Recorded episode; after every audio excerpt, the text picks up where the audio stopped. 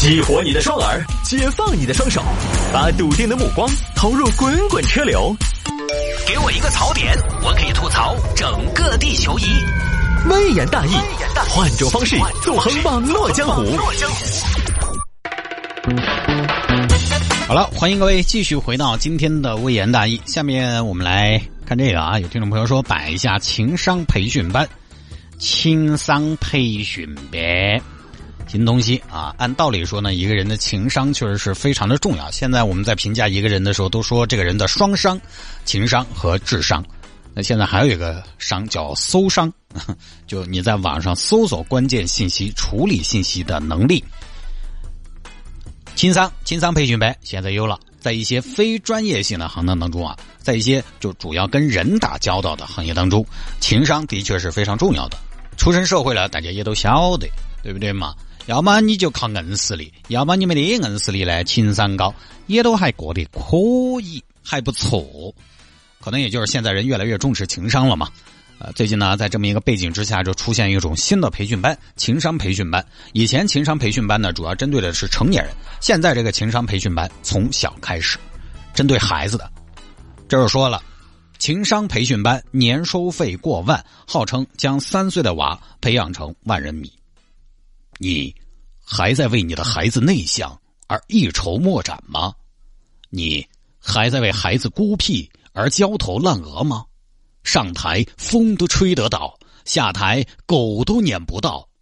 别人的娃娃活蹦乱跳，自己的孩子脾气暴躁，看见长辈不打招呼，遇到事情就知道哭，老师面前扣分，亲戚面前。丢人！我们老大今年三岁，哎呀，我是个独儿，上幼儿园恼火得很，天天打架吐口水，老师喊也喊不听，一说他就哭哦，哦喧喧的哦，硬是急人得很，硬是。科学研究发现，性格决定命运，智商决定下限，而情商决定上限。只有双商在线。才能迎来辉煌人生。南京万人迷培训班，提升孩子的智商、情商，让你的孩子少绕弯。我当时给我们儿报了这个班，现在娃娃变化很大，娃娃看到熟人就笑，看到长辈就叫。每天我回去就把拖鞋拿出来，还给我捶背。在班上也很受欢迎。这今年我看翻了村回来，都换了五轮女朋友了。我问了几个女娃娃，说是喜欢他嘴巴会骗。啊，媒体就报道了南京的情商教育机构，小的有三岁多就是上课的，三岁多好多上公立幼儿园，幼儿园都还没上。情商培训班先上起，父母的目的也很简单。哎，三岁上上公立幼儿园了吧？应该是上了啊。父母的目的也很简单，抱一个嘛，对不对？来都来了，抱一个嘛。人家来学，我们也抱一个嘛。培训班的老师说，我们的课程呢，面向的是三到十二岁的儿童，根据呢不同的 age 啊，他的这个能力，设置了一些适合他的一些怎么讲课程。就反正你晓得啊，设置了一些课程课程，反正有儿有女的朋友你也晓得。但凡开培训班的，你你要办班都有一整套理论，你也不知道他是不是什么 international 的先进理念，反正编出来能编圆，基本上也就对了啊。当然也有货真价实的啊，这个不绝对。但是所有的培训班都有一套理论，很多家长觉得，哎呀，听了之后情商太重要了，我就是吃了情商低的亏，我要让我的孩儿赢在情商上，送进去了。其实你们这个主要是培养啥子呢？我们结果呢，主要是讲究一个情商的综合各方面的考量，像这个结果同理心、呃情绪管理、自信心、社会交往和挫折抵抗这一套是哈佛的东西，因为哈佛的理论我们有这边，因为我本身就是哈佛大学旁听生啊，我有学到这些东西，整套搬过来都是原汁原味的哦。哦，确实就是这些都重要，都重要。那这个老师的效果如何呢？哎，这位家长，呃，我们这边有堂课叫社交万人迷啊，三岁就能万人迷啊？那像我三十多了，还有没得机会呢？怎么讲，你是不是觉得山穴有些早，错误不早。国外很多贵族，他们生下来专业训练情商，七个月就会蹦迪，八个月会划拳，九个月参加晚宴，一岁多就已经是万人迷。你你想，大不列颠那一个威廉王子，他一岁两个月就已经上台演讲。当时我记得是在爱丁堡，哪儿呢？爱丁堡，爱丁堡的那个交子音乐厅，三十分钟的演讲。哇，三岁那么凶了，那三岁得不得晚哦？还不晚，因为我们这个是国外啊，它主要是欧美跟美欧美地区的这个上流社会比较的普及，因为他们都是有能精英教育啊，在国内，国内呢？应该还不太多哦，那就行。那那老师麻烦你了哦，让他成为万人迷，就抱着这样的目的去了。那么效果怎么样呢？有家长说变化不大啊。一个李女士，李女士就说他们家的孩子呢比较内向。女儿，我爱你。哦，好，我知道了。女儿，周末我约了李娘娘和他们屋头小丽，你晓得噻？哦，你们小时候耍过的，我们一起去动物园去不去？啊，那么多人不去。女儿来给叔叔阿姨唱首歌，唱个锤！你要唱你自己唱。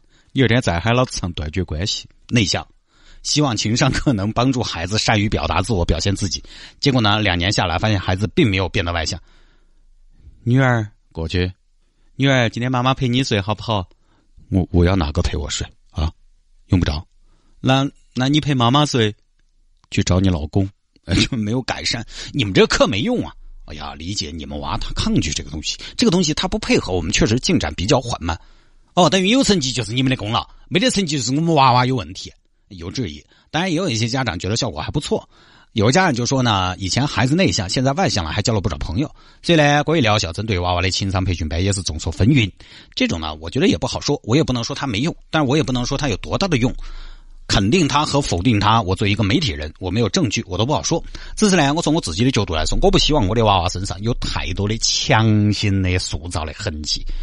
我可以，我可以要求他成绩好，我可以引导他有什么样的爱好，把我觉得好的爱好传授给他，或者是给他提供条件，让他接触到他喜欢的健康的爱好。但是我不想再在性格上去塑造他。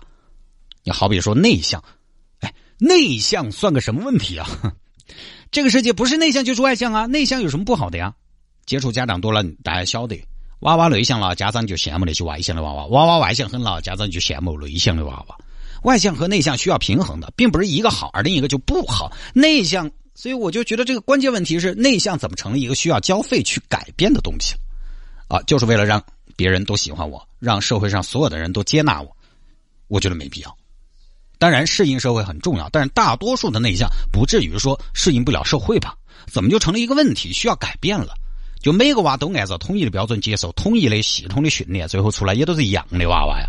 所以我不是说这个班没用，我是想说性格这个东西能不能有就有，没有就没有，随缘一点。孩子的所有都要被人为的改变。以我我的现在，当然呃，我我的孩子现在还没上学，我还没有到焦虑的阶段。站在这个时间节点上，我还挺为孩子感到抱歉的。我把你生下来，都不能让你做自己，保留自己身上哪怕一点点的本真，我觉得我很抱歉，他也很可怜。我觉得没有完美的人，也没有完美的家长，也没有完美的孩子。我不赞成完全的对孩子进行放养，但是我还是希望他保留一点他自己生下来的底色，在生活当中他去观察、去模仿、去学习、去过滤，成为他想要成为的人。